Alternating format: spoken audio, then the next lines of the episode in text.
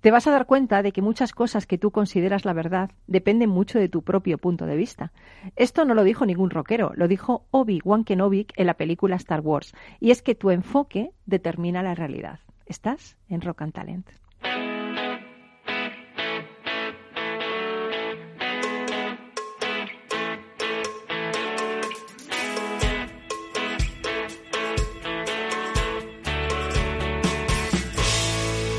Rock and Talent con Paloma Orozco. Bueno, pues aquí seguimos acompañándote en tu verano y rescatando lo mejorcito de este Rock and Talent desde principio de año. El 4 de mayo celebramos en Rock and Talent el Día de Star Wars, una fecha donde fans de la saga creada por George Lucas hacen su particular homenaje a los personajes de esta historia. Cada día 4 de mayo vemos detalles en todo el mundo para conmemorar el día de Star Wars. Por ejemplo, el 4 de mayo de 2015, los astronautas en la Estación Espacial Internacional vieron películas de Star Wars.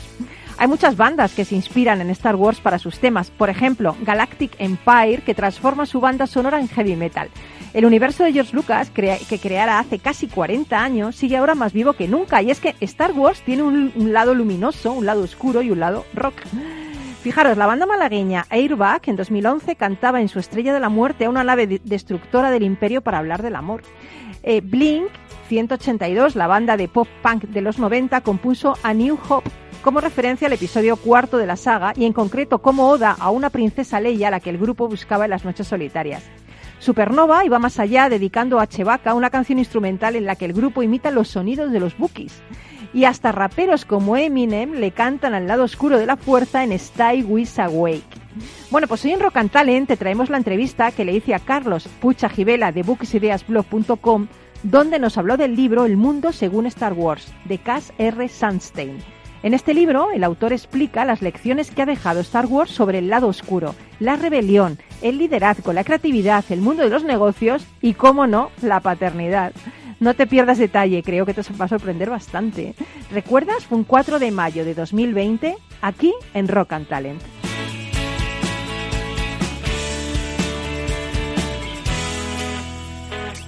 Rock and Talent, un programa para ti, para compartir, para sentir, con Paloma Orozco.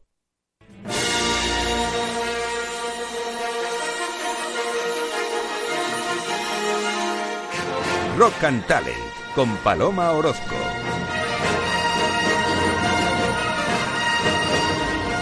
No hay escapatoria. No me obligues a destruirte. Luke, todavía no te has dado cuenta de tu importancia. Solo has empezado a descubrir tu poder. Únete a mí y yo completaré tu entrenamiento. Combinando nuestras fuerzas, podemos acabar con esta beligerancia y poner orden en la galaxia. Jamás me uniré a ti. Si conocieras el poder del reverso tenebroso, Obi-Wan no te dijo lo que le pasó a tu padre. No me dijo lo suficiente. Dijo que tú le mataste. No, yo soy tu padre.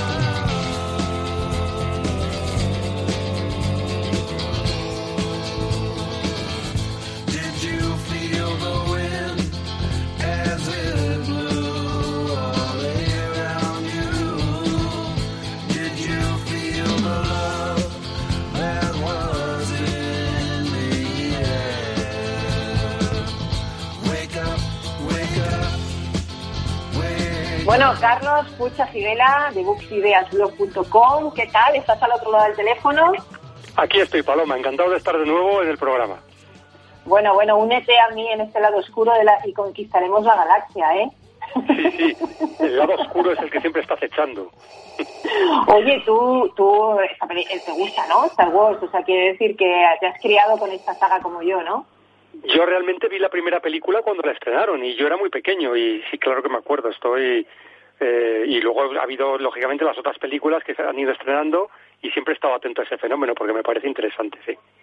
¿Cuál es tu película favorita de la Para mí la primera, la primera. O sea, la primera que se hizo, la primera que, lógicamente en la saga es la cuarta. ¿eh? Sí, pero la primera que fue la primera que vimos todos, vaya. La Guerra de las Galaxias, sí, vamos, la, la, la FETEN. Luego está la precuela, la secuela.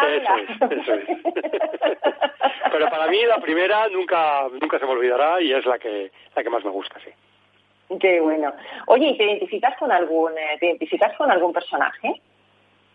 Pues eh, a mí el que más simpático me resulta es Chehuaca, que no habla. pero, pero realmente no es con el que más me identifico, ¿eh? Mm, yo me identifico bastante con, con el conflicto que tiene, o sea, el que hace de, de padre de Luke Skywalker, que es Darth Vader, me identifico con la parte buena de, de Darth Vader. O sea, del sacrificio que tuvo que hacer, el sacrificio que tuvo que hacer para salvar a sus hijos. Madre mía, desde luego eres un hombre excepcional, nadie hubiera dicho eso. Pues sí, sí, sí, pero estoy hablando de la parte buena, ¿eh? de Darth Vader, que la tenía, igual que tenía la mala, tenía la buena. Qué bueno. Oye, eh, hoy has leído un libro, eh, El mundo según Star Wars, de Cass R. Sunstein, ¿no? Exactamente. Eh, realmente el título es la, última mitología, El mundo según Star Wars. Y el autor efectivamente es Cass R. Sunstein, sí. ¿Qué te ha parecido? Cuéntanos, porque ahí hay muchas lecciones sobre paternidad, rebelión, lado oscuro, negocios. Bueno, hay, hay, hay, bastantes temas interesantes que podemos hablar de este libro y es que eh, de alguna forma hace un paralelismo entre, entre lo que es el, la película y las, las, la saga de las películas y eh, el mundo de los negocios por un lado y también el mundo de la política y el mundo de, de las decisiones que tenemos que tomar en nuestra vida, ¿no? Entonces las primeras conclusiones que salen en el libro tienen que ver primero con desmontar el mito del proceso creativo. O sea, mucha gente eh, piensa que, que, esta película se creó en la mente del director y que toda la saga y todo el argumento ya estaba trazado desde un inicio. Y no fue así. Y de hecho, en casi ningún caso, en películas o en libros, es así. Eh, la historia va evolucionando según se va montando. Es decir, la primera versión del guion eh, no estaban ni siquiera los personajes de, de, de, Luke, de Leia, de Han Solo, ni mucho menos, ¿no? No me eh, digas. Simplemente, sí, sí, o sea, la idea que tenía en la cabeza era que era una historia donde los héroes iban a ser humanos y los villanos iban a ser extraterrestres. Madre mía. esa fue la idea germinal. Y luego se hicieron cuatro versiones del primer guion de la Guerra de las Galaxias. Y al final se tomó una de ellas. Pero, por ejemplo, cosas que son esenciales en la historia de la saga, como que Darth Vader es el padre de Luke Skywalker, Skywalker y que Luke y Leia son gemelos, eso es posterior, o sea, es posterior a la primera película, posterior a, todo lo que sucedió después. O sea, que toda esa mitología que se ha montado no es que estuviera concebida desde el, desde el principio, sino que fue evolucionando y, y, en muchos casos introduciendo elementos sorprendentes y elementos completamente inesperados, ¿no? En lo que sería la historia. Por lo tanto, esto el mito creativo, que no nos pensemos que es que no, es un engranaje perfecto, lo que pasó en la primera película, ya tenía, ya tenían pensado que luego iba a pasar. No, no, no, no, no fue así. pero, pero en el mundo de los negocios esto es muy importante, porque la improvisación a veces es, es, es, ir respondiendo a las demandas del mercado, ¿no? Más en un, en un momento en el que estamos viviendo, ¿no? Con esta crisis, el hecho de adaptarte, de, de crear cosas nuevas sobre la marcha, e, ese poder de adaptación y de creación de improvisación creo que nos va a hacer salir, ¿no? Efectivamente, porque estamos reaccionando a algo que nunca había sucedido. Eh, como esta crisis sanitaria del coronavirus, ¿no? Y tenemos que ser capaces de improvisar para sacar lo mejor de nosotros mismos y poder eh, superar este problema. Pero no nos podemos agarrar a ningún precedente, porque realmente no lo habíamos pasado nunca, ¿no? O sea, que el, espíritu de improvisación eh, está muy bien plasmado además en las palabras de Yoda, que dice, imposible de ver, el futuro es. Es una de y, y, y, tanta razón que tiene, ¿eh? Total, que es muy, muy importante la capacidad de improvisación, ¿no? Luego hay una segunda, una segunda idea que tiene que ver con la viralización, que ahora está tan de moda, ¿no? Con las redes sociales, ¿no? Y es que la película, eh, la primera película eh, aparece en el año 1977 y es muy heredera de la situación que entonces se vivía política en Estados Unidos. Estados Unidos había salido de, una situación de la guerra de Vietnam que había terminado, de que la decepción que supuso para muchos ver cómo eh, desde el, presidente de Estados Unidos les estaba mintiendo, como fue el caso de Nixon, que tuvo que dejar el cargo por culpa de esto, ¿no? Y en ese en ese entorno hacía falta una historia de buenos y malos, donde los buenos fueran claramente buenos y los malos fueran claramente malos, que fue porque la gente lo que quería era olvidarse de sus problemas, olvidarse de lo que estaba sucediendo, ¿no? Y eso lo que hizo fue que cada vez más gente se fue enganchando y entonces empezó a hablar de ello como un fenómeno de que, de que era necesario verlo porque todo el mundo estaba hablando de ello, ¿no? Eh, es una viralización que se produjo y que generó una saga tan, tan exitosa y tan longeva, pero por el boca a boca realmente, ¿no? Eh, todo el mundo hablaba de la guerra de las galaxias, se convirtió en un mito, eh, pero mucho antes de que existieran las redes sociales e Internet. Estamos hablando de, los años 70, ¿no? Con lo cual, yo creo que fue una de las primeras veces que se viralizó algo tan, eh, digamos, una, un, argumento tan, tan completo, ¿no? De, de una saga de este tipo, ¿no? Una cascada de popularidad. O sea que, y en los negocios, cuando nosotros queremos sacar un producto al mercado o un nuevo concepto, lo que queremos es eso, precisamente, ¿no? Que se viralice. Entonces tenemos que estar muy atentos a, lo que está, a lo, que necesita la gente, ¿no? Para poder, para, para que eso se, extienda como una cascada, ¿no? Oye, hay, hay una cosa que yo siempre he defendido, que de mezclar cosas. Eh, a veces hemos hablado tú y yo del efecto Medici, de, de cómo la innovación surge en zonas de frontera surge cuando tú estás mezclando cosas, extrapolas escenarios. Eh, es cierto que, que Lucas concibió la, la película como, como una película del viejo oeste, pero que tenía lugar en el espacio, o sea, mezcló un concepto tradicional con uno absolutamente revolucionario. Porque creo que de eso se habla también en el libro, ¿no? Sí, se habla en el libro de que efectivamente se puede entender que la Guerra de las Galaxias eh, es, un, es un western, pero en el espacio, efectivamente. También algunos dicen que es una historia de Akira Kurosawa, pero con robots. O sea, de hecho hay películas de Akira Kurosawa que es, por ejemplo, como, como Ran, que es una película muy, muy sí, mítica. me gusta mucho a mí, Ran. Sí, es una película preciosa, ¿eh? Pero claro, eh, en la que existen robots, en la que existen extraterrestres, en la que existen. Entonces, ahí eh, eh, esa intersección de conceptos enriquece completamente el argumento y hace que nosotros seamos capaces de establecer nuevas relaciones que inicialmente no habíamos visto. Y esto también es importante en el mundo de los negocios, el poder, incluso para diferenciarnos. No es lo mismo. El otro día yo, tenía un, un cliente que me decía, mira, yo soy técnico informático y quiero saber si en mi perfil de LinkedIn tengo que poner también que toco en un grupo de rock y soy batería. Y digo, pues es que es estupendo, porque cuántos técnicos informáticos además tienen esa faceta artística, esa faceta de tocar en un grupo y esa faceta creativa. Pues no debe haber muchos. O sea que si tú eres uno de ellos, estás en la intersección de dos conceptos, como hizo Lucas con el tema del western, con extraterrestres o con robots, ¿no? Hombre, no sé si me quedo con Han Solo o con Clint Eastwood, ¿eh? el papel de forajido A mí Clint Eastwood me parece brillantísimo, o sea, me parece tanto como director como como actor, ¿eh? Me parece increíble. Ahora hay un ciclo de películas de Clint Eastwood que se puede ver en la tele, que están dando una al día, me parece, y yo recomiendo a todo el mundo que, que si no conocéis su filmografía, la, la, le deis una, una, una vuelta, ¿no? Porque está muy bien, ¿eh? A mí me encanta. de conceptos. Bueno, y, voy a hablar de otra, otra cosa en la cual eh, se habla en la Guerra de las Galaxias, que son las diferentes interpretaciones que se da a la película y a la historia. Entonces yo he recogido las tres principales que la gente, la gente comenta, ¿no? Y que vienen en el libro reservadas. Algunos piensan que la historia es una alegoría del cristianismo, de amor, de sacrificio, de redención. Es que Walter nace de una madre virgen y se convierte en Darth Vader asumiendo los pecados de todos para salvar a sus hijos.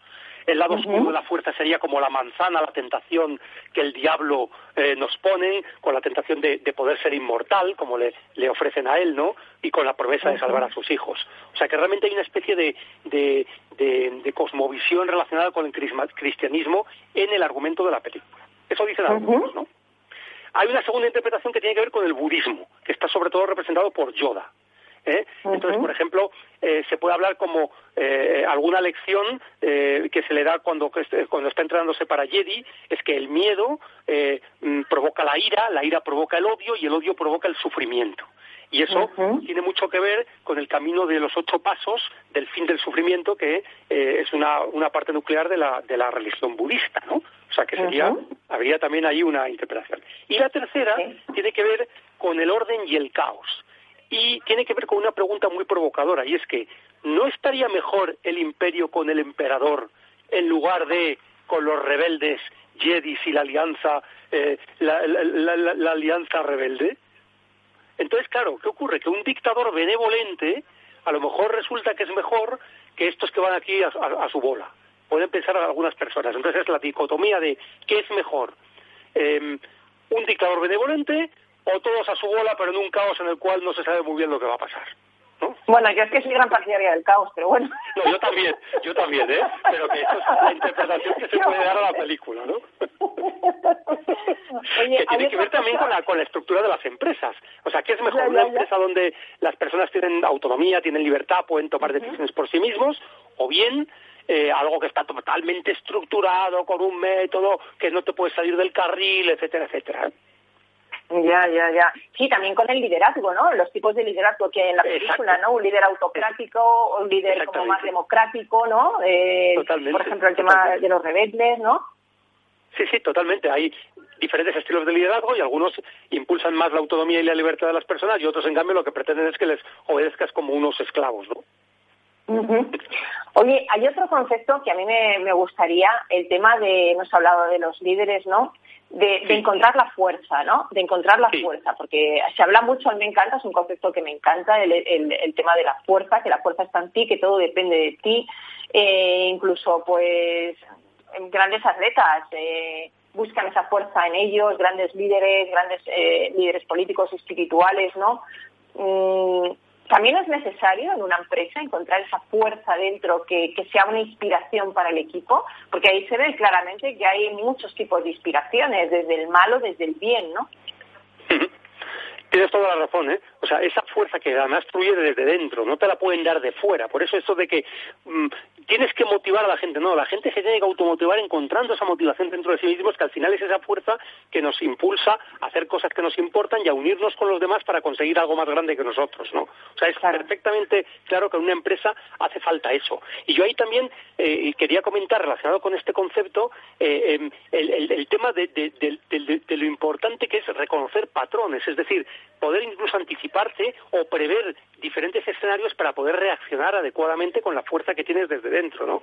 Había em, una anécdota que, puedo contar y es que estaban haciendo un estudio sobre qué hacía que un atleta o un, profesional em, fuera mejor que los que son los mejores, ¿eh? fueran mejores que la media, que el resto de, los, de sus compañeros, ¿no? Y entonces hicieron un experimento con futbolistas, em, y en concreto con, con, el futbolista del Barça, Xavi Hernández, que lo que le hicieron fue le pusieron un vídeo de un partido que él no había visto y que no eran de otros equipos, lo pararon y le preguntaron a Xavi, ¿qué va a pasar ahora? Y Xavi Hernández supo decir qué es lo que iba a pasar justo a continuación. Era como si tuviera esa capacidad de prever por los movimientos, por cómo están colocados los jugadores, por su sabiduría del concepto del juego, es capaz de saber qué va a pasar después. Y eso les inspira a los demás a poder tomar buenas decisiones, ¿no? Mm. Me gustaría hacer un minuto un juego contigo, a ver qué te parece. Esto no, no, no se ha preparado nada nunca de lo que hablamos, pero bueno. es improvisado, ¿eh? Siguiendo lo que estamos diciendo, claro. Tenemos un minuto. Me gustaría que me dijeras quién es el, el Luke Skywalker del mundo de los negocios hoy en día. Qué buena, qué buena pregunta. ¿eh? Mira, el otro día hablábamos de un libro que es Tim Cook, el actual presidente del, ¿Ah, de Apple, sucesor de Steve Jobs. Podría ser en, en, algún caso un líder de ese tipo, un líder conciliador, un líder que a lo mejor no es tan brillante, pero que es alguien que es muy eficiente, ¿no? Y en España tenemos un caso muy claro que yo creo que todos, todos lo apreciamos, que es Amancio Ortega, que es una persona que salió de, la, de, digamos, de, de, lo más humilde y ha sido capaz de construir un imperio y en algunos momentos incluso ha sido el hombre más rico del mundo, lo cual significa que ha hecho algo bien, ¿no? Aparte de crear riqueza y de crear empleo, ¿no? ¿Y el Darth Vader? El Darth Vader. Hombre, a ver, es que entonces me metería en el mundo en el mundo de la política y no quiero tampoco generar conflictos. Vale, vale, lo dejamos ahí. Tenemos algunos en el gobierno, pero bueno. Lo dejamos ahí. No te voy a preguntar ya por Yoda ni la princesa Leia, pero bueno, lo vamos a dejar ahí. Yo creo, no vamos a... Porque, en fin, hay muchos, ¿eh? Hay muchos, Darth ¿eh? Hay muchos, muchos. Me temo que unos cuantos, sí. me temo yo también que unos cuantos y unos cuantos, sí. No, la princesa, la princesa Leia se parece algo a ti, ¿eh? ¿Quién? ¿La princesa Leia? Sí, yo creo que sí, que tú tienes características de la princesa Leia, ¿eh? Sobre todo cuando me pongo los rodetes y me meto en la ducha, sí. es que a mí me gustan, me gustan las personas, ya no hombres y mujeres, las personas guerreras, las personas que, que cambian la vida, que cambian las cosas, que luchan, que revolucionan el mundo. Entonces en eso me siento muy identificada, sí. Claro, claro, por eso, por eso digo que tú ahí sí tienes algún parecido. ¿eh? Para bien, ¿eh? Oye, mil, mil gracias por, por esta charla tan buena y tan interesante y, te esperamos el lunes que viene. Genial, pues el lunes que viene con otro libro. Fenomenal. Te despedimos con La Guerra de las Galaxias y deseamos que disfrutes en casa viendo la saga. Rock and Talent, Capital Radio. Hola, soy Leopoldo Abadía, autor de La Crisis Ninja, y quiero hablaros de lo normal. Lo normal es que cuando inviertas tus ahorros, nadie deje los mejores productos de inversión para otros que tienen más dinero. Con Finanbest puedes invertir como lo hacen los grandes patrimonios, accediendo a los mejores productos de inversión. Entra en finanbest.com y descubre que lo normal es extraordinario. Lo normal es Finanbest.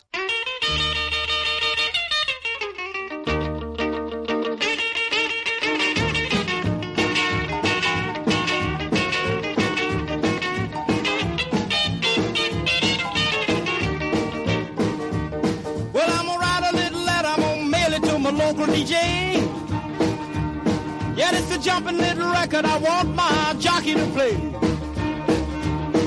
Roll over Beethoven, I gotta hear it again today. You know my temperature rising, the jukebox blowing a fuse. My heart beating rhythm and my soul keep a singing the blues. Roll over Beethoven, tell Tchaikovsky the news. I got the rockin' pneumonia, I need a shot of rhythm and blues. Caught the rolling off the rider sitting down at a rhythm review.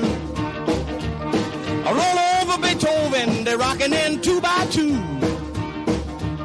Well, if you feel it and like it, go get your lover, then reel and rock it. Roll it over, then move on up. Just a try for further, then reel and rock with. Run another roll over Beethoven, dig these rhythm and blues.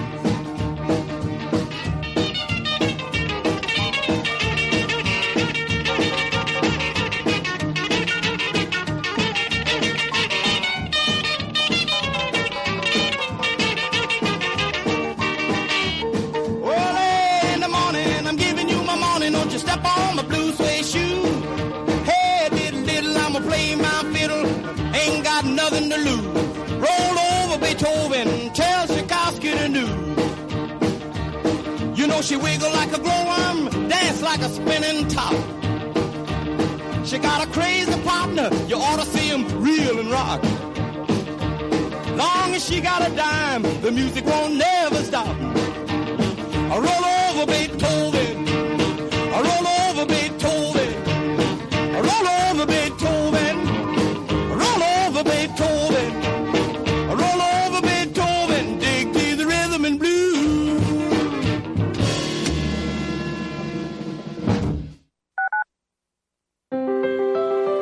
Si te gusta la cocina gallega de siempre, en el Mesón Gallego 1 y el Mesón Gallego 2 encontrarás los mejores pescados y mariscos de las costas junto a recetas de la Galicia interior, además de las carnes de Sanabria y los mejores embutidos de Zamora y nuestra terraza. Te esperamos en la calle Muller 35, teléfono 91 579 3623 y en la Plaza de la Remonta 13, teléfono 91 579 0769. Una recomendación del programa gastronómico Mesa y Descanso. Gráficas Naciones. Más de 50 años de experiencia en el sector de las artes gráficas. Apostamos por la última tecnología tanto en impresión offset como en digital y gran formato. Realizamos todo tipo de impresión. Tarjetas de visita, folletos, libros, vinilos, decoración y montaje de stands. Más información en el 91 629 2145 o en gráficasnaciones.es. Capital Radio.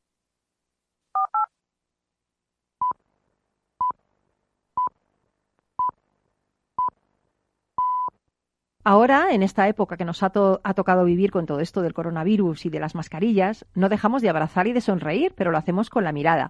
Pues precisamente hemos rescatado la intervención de César Espinel, experto en mitología y simbología, donde nos proponía un juego interesante, pensar en las miradas que tenemos y, y las que tienen las personas que nos rodean. ¿Recuerdas? Fue un 20 de enero de 2020, aquí en Rock and Talent.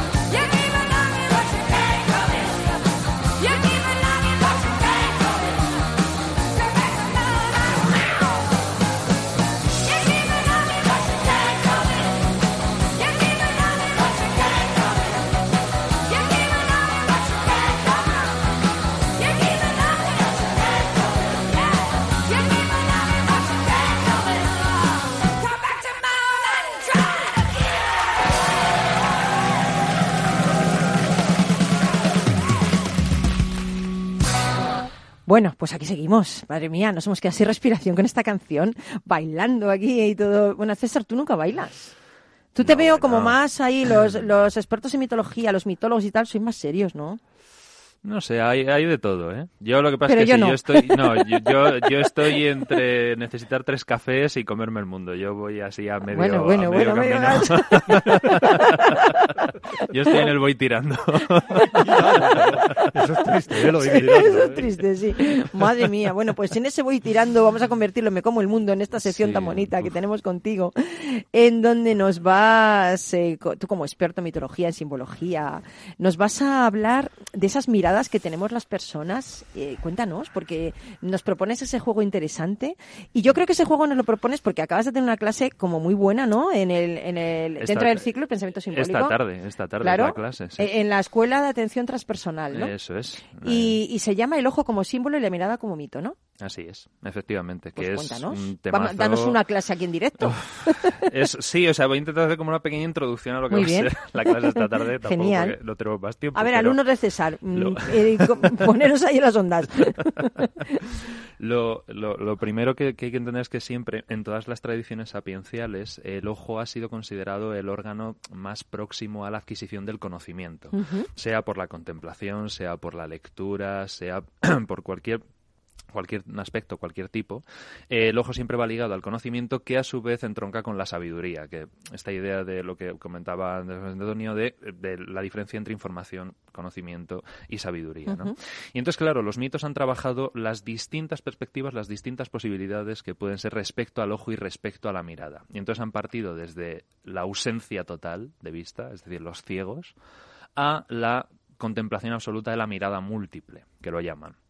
Entonces, entre los ciegos, aunque hay muchos ejemplos en la mitología que los que pueden resultar un poquito más eh, asequibles a todo el mundo, eh, tenemos, por ejemplo, a Homero, famoso autor de la Ilíada y la Odisea, al que, siempre se le presenta como un ciego. Su escultura, la escultura más famosa, ese busto que hay, aparece como un ciego, como el hombre de la mirada interior. Entonces, se, explicaba dentro de la tradición griega como que no es necesario digamos, cerrarse, entre comillas, a la luz exterior para despertar la luz interior, lo que, claro, un griego denomina la luz divina. Eh, pero, claro, esa es la parte, digamos, bondadosa de la ceguera, porque luego tiene una parte también mucho más oscura y mucho más negra, que es, por ejemplo, el caso de Edipo. Edipo cuando se arranca los ojos porque descubre que ha matado a su padre y se ha acostado con su madre. ¡Qué culebrón! claro, ese momento tan, tan, tan trágico, tan horrible que nos cuentan en Edipo Rey, el que cuando ha vencido a la Esfinge respondiéndole ese gran enigma de la respuesta era el hombre, ¿verdad? Cuando Edipo identifica al ser humano como algo general, se convierte en rey de Tebas, pero cuando el acertijo es encontrarse a sí mismo, cuando una plaga asola la ciudad, y dice solamente se acabará la plaga cuando se descubra al asesino del antiguo rey, y Edipo pone una orden de busca y captura y no sabe que al hombre al que está buscando es él mismo. Entonces, cuando descubre que él es la respuesta como individuo, es incapaz de soportar ese conocimiento y por eso se arranca los ojos. Dice, yo ya no tengo nada más que saber porque he alcanzado el conocimiento de mí mismo, como decía el oráculo de Delfos, de conocerte a ti mismo, y no me gusta en absoluto lo que he encontrado. Entonces renuncio a seguir conociendo y me arranco los ojos, y no solo me arranco los ojos, sino que abandono mi trono y me voy por el mundo a vagar y nadie sabe dónde murió Edipo, ni dónde está, ni nada. Entonces, claro, esa es la parte terrible de la ceguera. Hay otra parte bonita también que nos encontramos en, en los Hechos de los Apóstoles con la historia de San Pablo. San Pablo, que es un persecutor de cristianos, cuando tiene esa famosa visión camino de Damasco, ¿verdad? Que se cae del caballo, pasa ciego tres días. Me, encanta eso. curiosamente, los mismos que pasa Jesús en el sepulcro, ¿no? Que pasa muerto. Claro, esa ceguera temporal es el momento de muerte de un antiguo yo y de un renacimiento posterior. Entonces, el estar ciegos dependiendo de, de, dónde lo enfoquemos, sobre todo siendo conscientes de la ceguera, que todos lo tenemos en mayor o en menor medida, podemos saber hasta qué punto somos ciegos. Porque está el dicho este no de no hay peor ciego que el que no quiere ver, ¿no? El, el, cuadro de, de Bregel de los ciegos y todo ello. Entonces, eh, todo varía mucho en función de si vamos por lo positivo o por lo negativo. Luego está la mirada única, aquellos que solamente tienen un ojo. Los cíclopes, por ejemplo. Polifemo, que son los de la mirada única cuadrangular, o sea, es decir, de, tengo un rango de acción muy determinado y de aquí no me saques. Entonces son, normalmente y somos muchas veces, eh, cuando vivimos una actitud de aislamiento de todo lo demás. No es concentración, porque hay otra parte de cíclopes y hay dioses tuertos, como por ejemplo Odín o Horus, que sí tienen esa mirada concentrada en lo que están haciendo, sino que es algo de una mente completamente cuadriculada, de yo, un dogma es esto y de aquí no me saques. La, la mirada dual de los dos ojos, que es la que popularmente tenemos todos, y que por lo tanto mm, se basa en una visión del mundo dual, bueno, malo, noche, día, hombre, mm, mujer, es decir, un juego de opuestos, polarizado. ¿Qué pasa? Que también es del mundo material y del mundo espiritual. Hay una frase de mm. Angelus Salesius, que es un teólogo alemán del siglo XVII, que dice que el alma tiene dos ojos. Dice, uno mira el tiempo y el otro está vuelto a la eternidad. Qué bonito es una frase muy buena, y concibe precisamente esta idea de dual, que cuando abres los ojos recibes el mundo fenomenológico, pero cuando los cierras es una visión interior, una mirada a ti mismo, que eso encaja con la visión triple, la idea del tercer ojo, trabajada tanto por Qué los bueno. yogis orientales como por los escolásticos medievales. Y entonces los dos grupos, tanto en Oriente como en Occidente, consideran que un ojo es para el mundo material, el mundo fenomenológico, que el otro ojo es para el mundo espiritual y el tercer ojo está vinculado a las verdades trascendentes, a la intuición, a la idea de la sabiduría divina, a la hora Mm. Qué de bueno. contemplarnos a nosotros mismos y contemplar lo divino dependiendo si estamos en Oriente o en Occidente. Luego tenemos la visión cuádruple, la de los cuatro ojos, que podría ser la visión total, pero no exactamente, es el punto justo anterior a la visión total, y es la idea del equilibrio, del pensamiento, el sentimiento, la sensación y la intuición. Esos cuatro elementos que, según los antiguos, configuran al ser humano, tienen que estar en perfecta armonía para manejar la visión cuádruple. Y por último tenemos los múltiples ojos, como aparecen los querubines en el arte cristiano románico, como aparece el dios Indra en la India, que aparece todo su cuerpo cubierto de ojos, el gigante Argos en la mitología griega, y esa sí es la visión completa y total, es decir, la capacidad humana de percibir que en cualquier cosa que recibimos y que vemos y que escuchamos, ser conscientes de la cantidad inmensa de puntos de vista, de perspectivas que tiene mía. esa realidad. Y eso es un nivel de conciencia. La visión múltiple consiste precisamente en eso, en cuando recibimos algo, lo que habéis comentado antes del atasco y de insultar a la, a la- persona, ¿no? O sea, la idea de o reaccionar así polarizadamente o efectivamente darle el enfoque de se ha hecho por algo. Es decir, no solamente mi perspectiva, sino también la perspectiva del otro y la perspectiva de cualquier persona que escuche esto y que tendrá una opinión propia en función de su trayectoria vital, de sus opiniones, de sus creencias, etcétera, etcétera. Entonces, esto es un poquito el Bueno, muestrario yo me quiero de tu- miradas. Pero ¿a qué hora es el curso? Que yo me quiero apuntar. Pues empieza a las siete y media. Madre mía, que yo me quiero apuntar.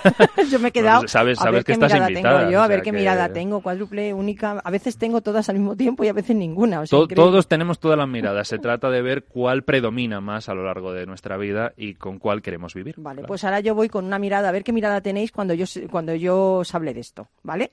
Oye, mil gracias, César. Nada, gracias a ti, siempre es un Eh, placer. apuntaros todos al curso, porque madre mía, va a estar genial. Sí, sí, sí. En Capital Radio, Rock and Talent, con Paloma Orozco. Durante el periodo de confinamiento que vivimos meses atrás, muchos músicos hicieron su particular homenaje a los afectados por la pandemia, sanitarios y personas que trabajan en sectores esenciales.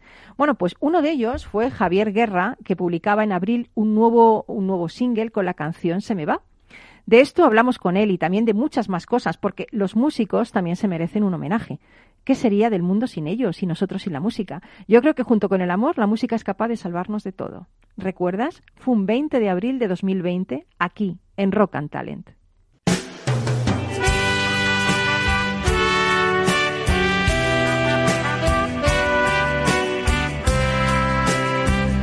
Rock and Talent, con Paloma Orozco.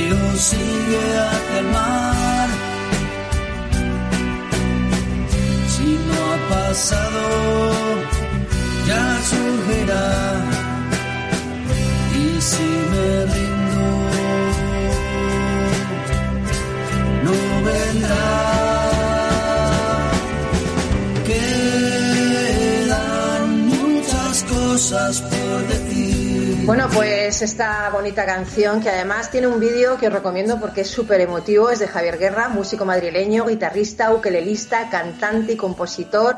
Más de 20 años de actividad en el mundo de la música, acompañando artistas, tocando docenas de grupos, a cargo de grandes orquestas, guitarrista especializado en música popular, contemporánea americana y con dos discos en el mercado, Kilómetros y Pedalear. Impresionante currículum. Buenos días, Javier Guerra, ¿qué tal?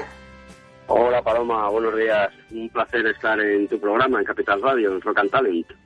Genial. Oye, eh, durante este periodo de confinamiento COVID-19 publicas un nuevo, nuevo trabajo, una, una nueva canción, un nuevo vídeo, Se me va, y se lo has dedicado a todos los afectados por la pandemia, a todos los sanitarios y a todas las personas que trabajan en el sector esencial. O sea, tú no has estado parado, has estado trabajando en este vídeo para sacarlo. ¿Cómo surgió esta idea?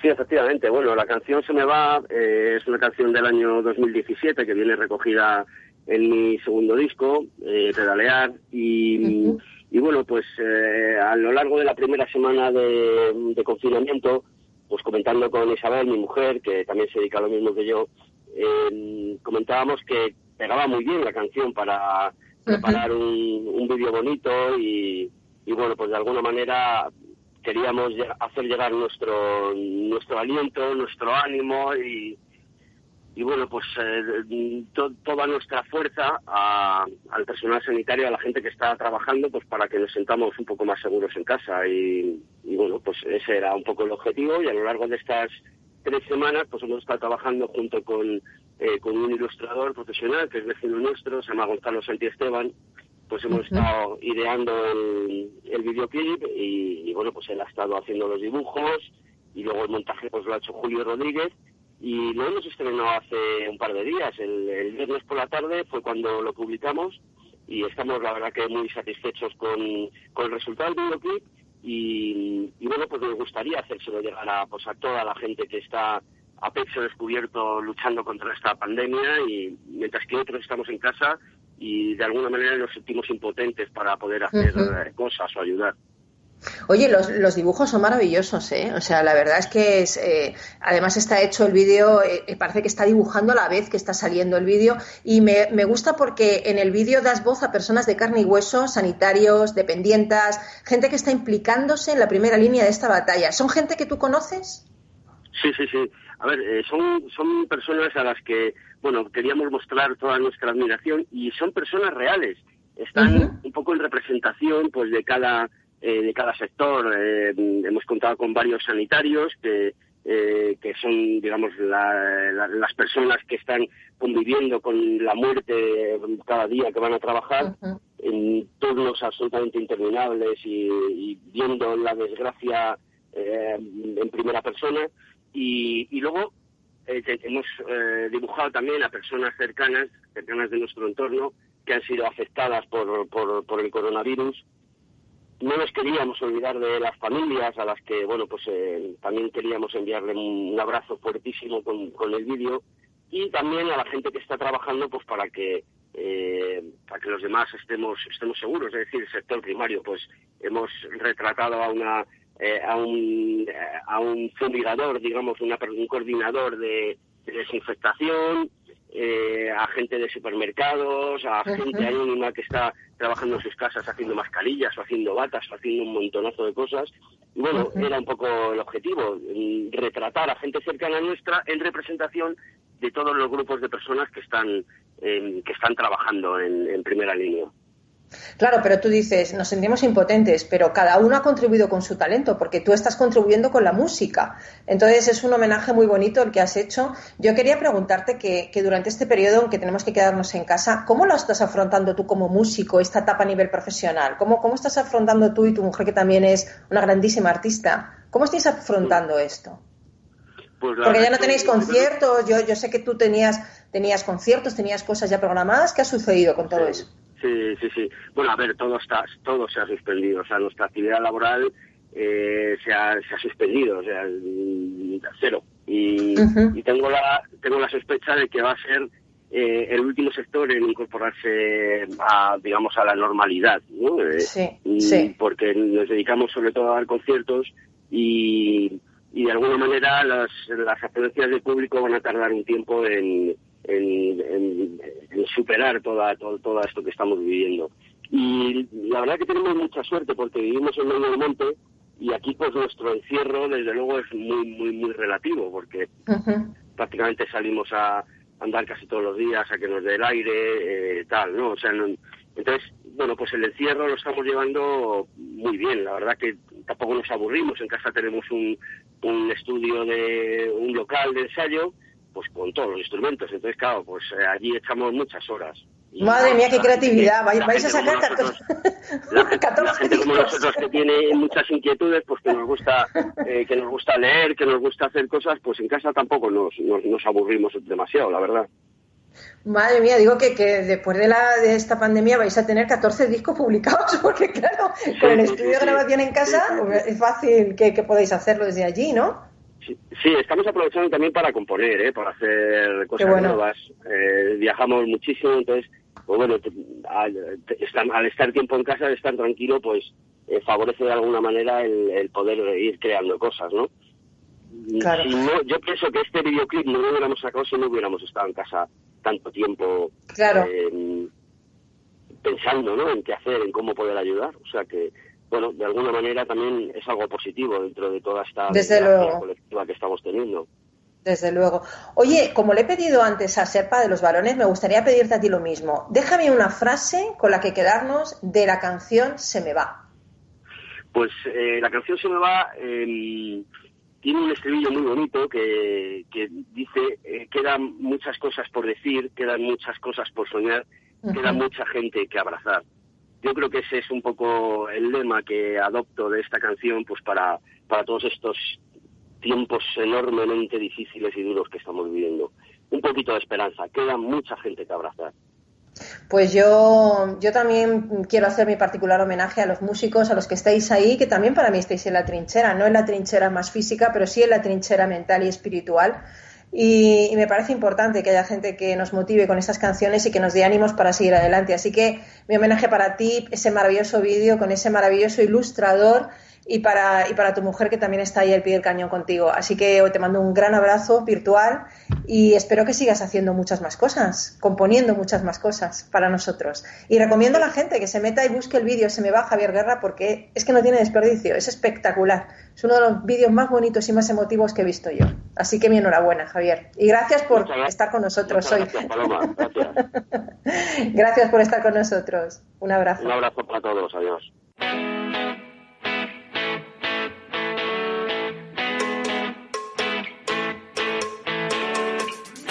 Se cuenta que en los años 20, cuando Albert Einstein empezaba a ser conocido por su teoría de la relatividad, era con frecuencia solicitado por las universidades para dar conferencias. Como no le gustaba conducir, contrató los servicios de un chofer. Un día, Einstein le comentó al chofer lo aburrido que era repetir lo mismo una y otra vez. Si quiere, le dijo el chofer, le puedo sustituir por una noche. He oído su conferencia tantas veces que la puedo recitar palabra por palabra. Y Einstein dijo que sí. Y antes de llegar al siguiente lugar, intercambiaron sus ropas y Einstein se puso al volante. Llegaron a la sala donde se iba a celebrar la conferencia y como ninguno de los académicos presentes conocía al científico, no se descubrió el engaño. El chofer expuso la conferencia que había oído repetir tantas veces a Einstein. Al final, un profesor en la audiencia le hizo una pregunta. El chofer no tenía ni idea de cuál podía ser la respuesta. Sin embargo, tuvo un golpe de inspiración y le contestó. La pregunta que me hace es tan sencilla que dejaré que mi chofer que se encuentra al final de la sala se la responda. Y es que, amigo, amiga, el humor, la creatividad y la inspiración pueden sacarte de las situaciones más desesperadas. Por cierto, ¿sabes una de las cosas que decía Einstein? La voluntad es una fuerza motriz más poderosa que el vapor, la electricidad y la energía atómica. Un abrazo enorme de todo el equipo del programa, disfruta de tu verano y regresamos el lunes que viene. Un beso.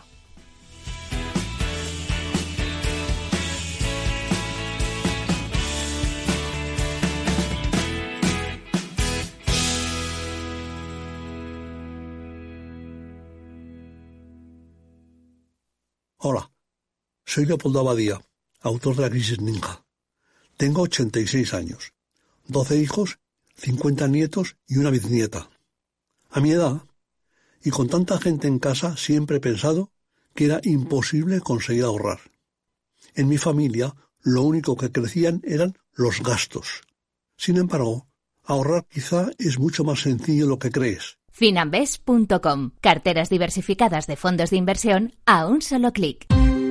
Ya no estamos en la era de la información, estamos en la era de la gestión de los datos y de la inteligencia artificial. El tratamiento inteligente de estos datos proporciona un valor enorme a las empresas en sus procesos de negocio. En Piper Lab ayudamos a nuestros clientes a tomar decisiones de negocio basadas en datos. Escúchanos todos los lunes a las 10 y media de la mañana en el espacio de Big Data de Capital, la Bolsa y la Vida. tonight.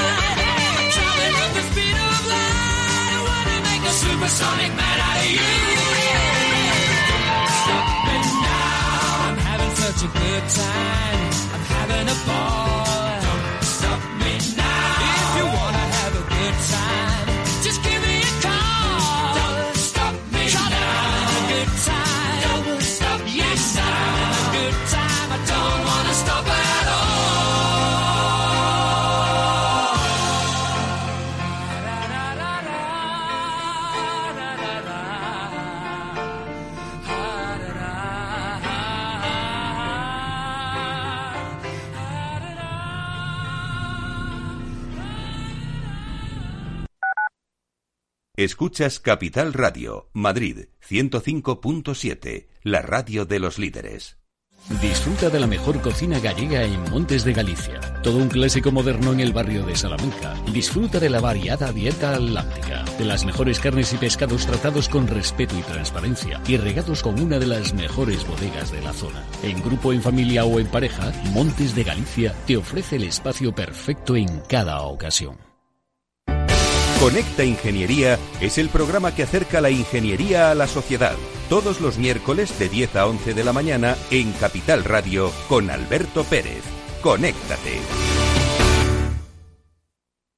Esto te estás perdiendo si no escuchas a Luis Vicente Muñoz en Capital, La Bolsa y la Vida. La economía española eh, sorprende, sorprende siempre para, para, para bien en los momentos más, más difíciles. Este, este es un momento de una extrema complejidad. Eh, lo que, lo que les diría es, eh, tenemos una economía que es competitiva gracias a las reformas que se hicieron en su momento. Yo creo, estoy convencido que la economía española pues eh, se votará y volverá a generar empleo con intensidad y volveremos a crecer por encima de la media. Luis de Guindos, vicepresidente del Banco Central Europeo. No te confundas. Capital, la bolsa y la vida con Luis Vicente Muñoz, el original. Capital Radio. Aportamos valor. ¿Desde cuándo y hasta cuándo se pueden solicitar garantías con cargo a la línea de avales ICO COVID-19? Las entidades financieras pueden solicitar el aval para los préstamos y operaciones suscritas con autónomos y empresas formalizados o renovados hasta el 30 de septiembre de 2020. El plazo podrá ampliarse siempre en línea con la normativa de ayudas de Estado de la Unión Europea por acuerdo del Consejo de Ministros.